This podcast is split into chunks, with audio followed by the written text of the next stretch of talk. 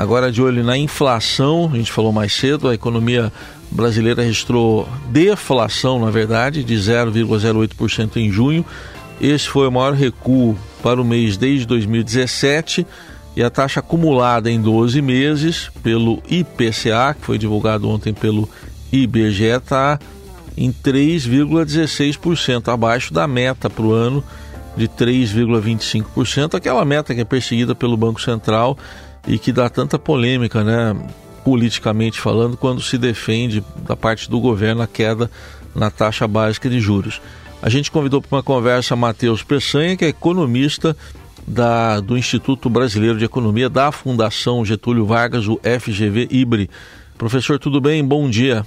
Bom dia, Heisen. Bom dia a todos os ouvintes também. Bom, primeiro eu queria uma avaliação geral sua do em que estágio a gente está da, da inflação e se essa deflação, que é uma inflação negativa, é mais pontual ou se pode aí persistir por algum tempo. Ele é um reflexo né, desse, desse nosso processo de, de desinchaço dos preços via custos, né?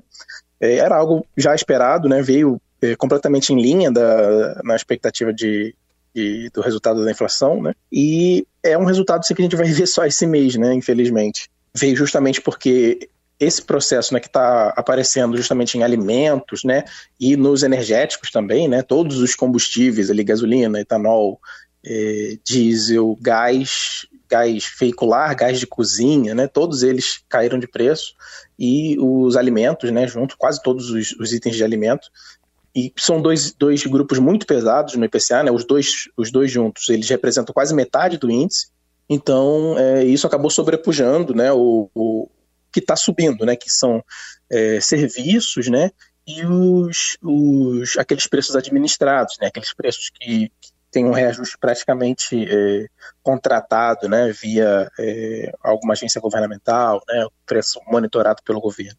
Então, é, esse que está caindo acabou sobrepujando esse mês, mas os próximos meses a gente não deve ver isso acontecer. Não. Aliás, o, o senhor citou serviços, por outro lado, então, serviços é que tiveram maior alta. O que está explicando essa alta dos serviços nesse momento? É, a gente tem a, a, a, resposta da demanda, né? Desde do, do, ano passado, né, a gente tem essa, essa sobrepujança né, dos serviços via principalmente né, essa resposta pós-pandemia, né, é um pouco o que explica isso. A gente passou um, um período é, muito difícil né, para o setor de serviços e agora 2022 a gente tem um pouco dessa recuperação. Né? Então a demanda voltando, 2022 é, isso ficou bem marcado, né, foi o que o que puxou o nosso PIB, né, é, ano passado. E esse ano é a, continuação um pouco disso, né, a demanda é, respondendo bem e apesar né, de todo o nosso cenário macroeconômico, né, com juros proibitivos, né, a gente mesmo assim o, a, a, resposta à demanda por serviços ela é, ainda está bem alta, né? e isso está puxando os preços de serviços para cima. Né? Uhum. E em termos de, de projeção para o fim do ano, a gente tá, acabou de falar que a meta é 3,25, tem aquele, aquela tolerância né, para 4,75, mas está na inflação dos últimos 12 meses em 3,16. Né? O que, que dá para projetar é, para o fim do ano, daqui até o fim do ano? Curiosamente, a gente chegou num vale da inflação, né? É, a partir de julho, né, a gente deve ver números positivos de novo, né? Por mais que pequenos, né? Sim, a gente está num, num, momento de, de desinchaço de custos, né? Então a gente vai ver números pequenos, mas positivos, né? E a gente vai agora em julho, agosto, setembro, substituir três números negativos do ano passado, né? Então essa a nossa inflação em 12 meses, por isso que ela está ali na, a, abaixo da meta, né? Ainda está contaminada por aquela deflação eh, de julho, agosto, setembro do ano passado, né? E a gente vai começar a substituir esses números. Então, por isso que as projeções de inflação ainda estão ali rondando o teto da meta, né? Está até um pouquinho acima ainda, né? Por volta de, de 4,9, 4,8, mas parece que essas projeções devem caminhar e fechar ali por volta do teto da meta. Então, ali próximo de 4,75, essa projeção para o ano, né? Exatamente. Perto do teto. É, quando o senhor fala aqui julho, agosto, setembro do ano passado, são aqueles é, descontos, impostos que o governo deu, o, o então governo, no período pré-eleitoral? Exatamente, Raíssa, exatamente. Por exemplo, julho do ano passado foi quase menos 0,7.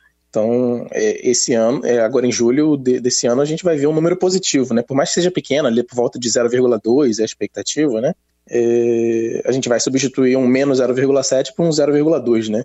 Só aí já deve dar quase. É, é, isso deve fazer o, o, o índice em, em 12 meses, né? Subir ali um pouco mais de meio ponto, né? Então, isso já vai dar um bom impacto na inflação em 12 meses, né? Então a gente vai ver, ué, a inflação em 12 meses está subindo tanto, mas é justamente porque a gente estava contaminado por aquela deflação, né?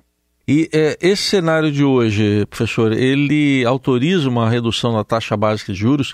Tem uma grande pressão por isso, até econômica já, mas muito mais política. Autoriza essa redução, por exemplo, em agosto? Sim, né, isso já é de fato a, a expectativa né, do, todo do, tanto do mercado quanto do próprio Banco Central. Né, o próprio Banco Central já é, é, deixou é, a possibilidade aberta né, na, na última carta de, de corte, da, começar o corte da Selic agora em agosto, né, justamente porque o, o momento né, de, de desinflação via custos está tá, tá propício, né? A gente vai ter praticamente uma, agora uma guerra, né? Alimentação e tudo, e bens industriais também, né? Já estão cedendo bastante, puxando a inflação para baixo e serviços monitorados vão continuar puxando para cima, né? É, mas tudo indica que a gente já pode começar a fazer aí ligeiros cortes na, na, na, taxa de juros, e tudo indica que deve começar assim em agosto. Né? A expectativa é de, inclusive, que a taxa Selic para o fim do ano é, ela fecha ali em 12,25, né? ou até 12, né? tem gente já esperando 12. A taxa Selic fecha em 12 esse ano. Tá. Para essa reunião de agosto, é, o senhor diria que a, a tendência é um, uma queda de 0,25 ou, ou poderia ser maior? É, para atender as expectativas né, de, de corte da, da Selic do mercado, né, provavelmente deve vir por volta de meio ponto esse, esse corte. Mas, é, como o, Banco Central ainda está bem cauteloso, né, pode, pode, ser que acabe caindo 0,25, mas é, a maioria do mercado está apostando num corte já de meio ponto agora. E até que ponto notícias, é, para a gente finalizar, professor, como reforma tributária sendo aprovada, quer dizer, não está aprovada definitivamente ainda, mas está bem encaminhada. Até que ponto isso impacta nesse cenário econômico? É, isso é justamente o, o, pedido de ajuda, entre aspas, né, que o Banco Central é, vem sempre pedindo né, para a autoridade fiscal, né, e isso é mais um, um, um dado né, nesse cenário é, é, macrofiscal que corrobora a, o início da queda de juros. Né? A gente é, espera que essa reforma já passe rápido, né? as próximas votações né, não tenha problema para passar no Senado, né? Não, não recorte tanto e, e precise voltar, né? Então a, a, a, reforma já passando esse mês já é um, uma ajuda, né? Com o próprio é, arcabouço fiscal, né? É, ajudando nessa, nesse superávit primário, né? O governo se propondo a superávites primários. É, e tudo isso é a perna fiscal que faltava né, para a política monetária poder ceder um pouco. Então, isso acontecendo é mais um, uma corroboração né, de, desse corte monetário começar a aparecer, principalmente agora em agosto. Né? Muito bem, ouvimos aqui na Eldorado Matheus Peçanha, economista do FGV IBRE, fazendo sim uma avaliação, um balanço dessa deflação de junho e as projeções para a inflação para esse ano de 2023 até o fim do ano e, a sua, e os seus desdobramentos. Muito obrigado, até uma próxima oportunidade. Eu que agradeço, Raíssa.